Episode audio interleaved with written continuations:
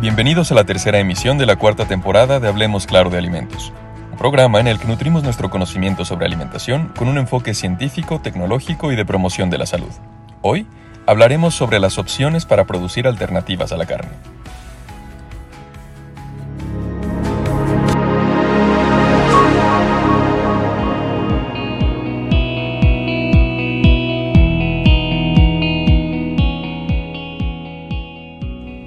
Emisión anterior profundizamos en la enorme importancia de las alternativas a la carne, con la certeza de que la investigación aún tiene camino por recorrer para que éstas sean óptimas. Pero, ¿cuáles son esas alternativas? Hablemos de sus características, origen, beneficios y áreas de mejora. Proteínas de origen vegetal. Fuentes. De la soya, el tofu, tempe y proteína de soya texturizada. Del gluten, seitan, que es un término japonés que significa proteína vegetal las legumbres, guisantes, lentejas, altramus, garbanzos, semillas, colza y canola. Los beneficios observados de estas fuentes de proteína vegetal son percepción de ser más saludables y sostenibles que la carne, mayor aceptación cuando se asemejan a la carne, son más familiares para los consumidores en comparación con micoproteínas y carne artificial. Los productos tienen menor impacto ambiental en comparación con otras opciones presentadas. ¿Cuáles son sus principales áreas de mejora? El consumo de carne es una costumbre común y la posibilidad de un cambio de paradigma es baja. Las propiedades sensoriales de estas proteínas vegetales generan resistencia a la aceptación por parte de los consumidores. Distribución de productos en el mercado y la posibilidad de prohibir el uso del término carne en productos análogos. Aunque las proteínas de origen vegetal presentan beneficios en términos de salud y sostenibilidad, la resistencia cultural y las preferencias arraigadas en el consumo de carne pueden plantear desafíos significativos. Además, las regulaciones y la terminología en torno a los productos alimentarios pueden influir en la comercialización y aceptación de estas alternativas. Micoproteína o proteína fúngica.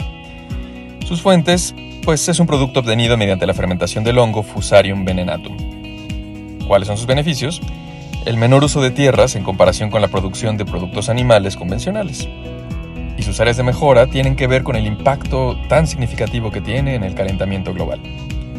La micoproteína, derivada de la fermentación de ciertos hongos, destaca por su eficiencia en el uso de suelo en comparación con la producción de productos animales convencionales. Sin embargo, su producción puede tener un impacto importante en el calentamiento global. Es crucial considerar estos aspectos ambientales al evaluar la sostenibilidad de las fuentes de proteínas alternativas. Carne artificial. Fuentes. Es carne producida mediante el cultivo de células animales en cultivos. ¿Cuáles son sus beneficios?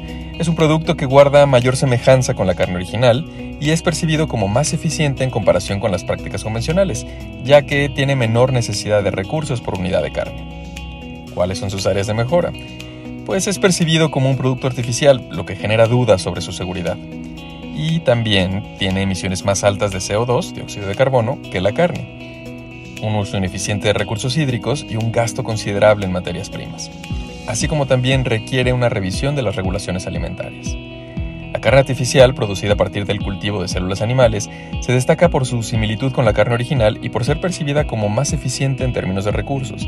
Sin embargo, enfrenta desafíos significativos, como la percepción de ser un producto artificial y preocupaciones ambientales relacionadas con las emisiones. Además, su introducción al mercado implica la necesidad de revisar y adaptar las regulaciones alimentarias existentes. Bebidas vegetales. Sus fuentes son extractos solubles en agua de material vegetal extraído en agua para su posterior homogeneización. De legumbres, como soya y garbanzos, de cereales, como avena y arroz, de pseudocereales, como quinoa, tef, amaranto, de frutos secos, almendra, nuez, coco, anacardo, avellana, o de semillas, como sésamo y girasol. Sus beneficios tienen la percepción de ser más sostenibles y además la fermentación puede mejorar las propiedades nutricionales, la biodisponibilidad de la que ya hemos hablado y las sensoriales. Sus áreas de mejora no tienen sabor cuando no están aromatizadas.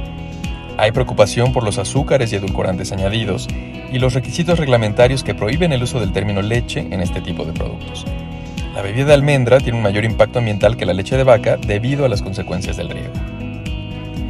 Las bebidas vegetales ofrecen una alternativa a los productos lácteos y se obtienen de diversas fuentes vegetales. Aunque se perciben como más sostenibles y pueden mejorarse mediante la fermentación, es importante tener en cuenta aspectos como el sabor, la presencia de azúcares añadidos y los requisitos reglamentarios asociados con el uso de la terminología leche. Además, es interesante recalcar que la bebida de almendra puede tener un impacto ambiental más alto que la leche de vaca debido a las implicaciones del riego. Análogos del queso. Sus fuentes son productos derivados de la leche de vaca que son parcial o totalmente reemplazados por productos de origen vegetal. De proteínas como cacahuates o soya, de grasas como soya, coco, tapioca, levadura nutricional o frutos secos. ¿Cuáles son sus beneficios? Pues es una proteína de alta calidad cuando se utiliza soya, existe la posibilidad de alterar el perfil lipídico, reduciendo el contenido de grasas saturadas, tienen mayor validez y menor costo al utilizar productos de menor valor comercial. Y sus áreas de mejora, pues que algunos productos no coinciden con las propiedades nutricionales de los quesos comunes. El aceite de palma utilizado en estos productos puede provenir de fuentes no sostenibles y algunos productos contienen un alto contenido de grasa saturada de aceite de coco y palma. Los análogos de queso, elaborados a partir de productos de origen vegetal en lugar de leche de vaca, ofrecen beneficios como proteínas de alta calidad y la posibilidad de ajustar el perfil lipídico. Sin embargo, es importante destacar que algunos productos pueden no igualar las propiedades nutricionales de los quesos tradicionales. Además, la procedencia sostenible de ingredientes como el aceite de palma debe ser considerada, ya que su uso puede plantear preocupaciones ambientales. La presencia de altos niveles de grasas saturadas, de aceite de coco y palma en algunos productos también es un aspecto a tener en cuenta desde el punto de vista nutricional. Análogos del pescado.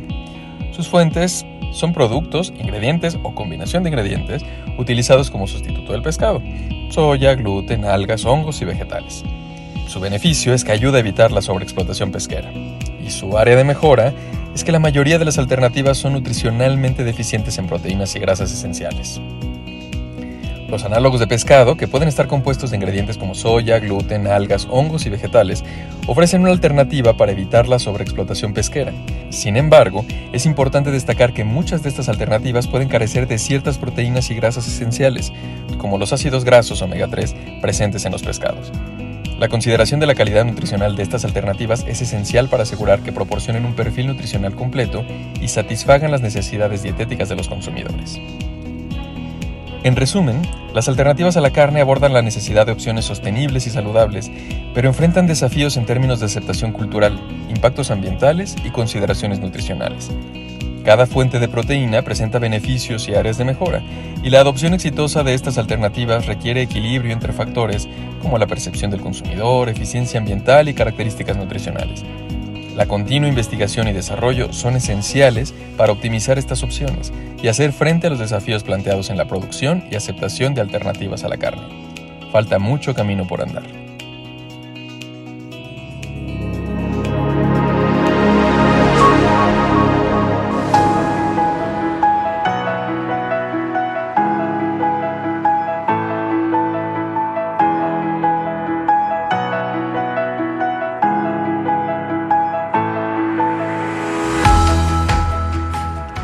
Gracias por acompañarnos en Hablemos Claro de Alimentos. Los esperamos en nuestra próxima emisión el mes entrante.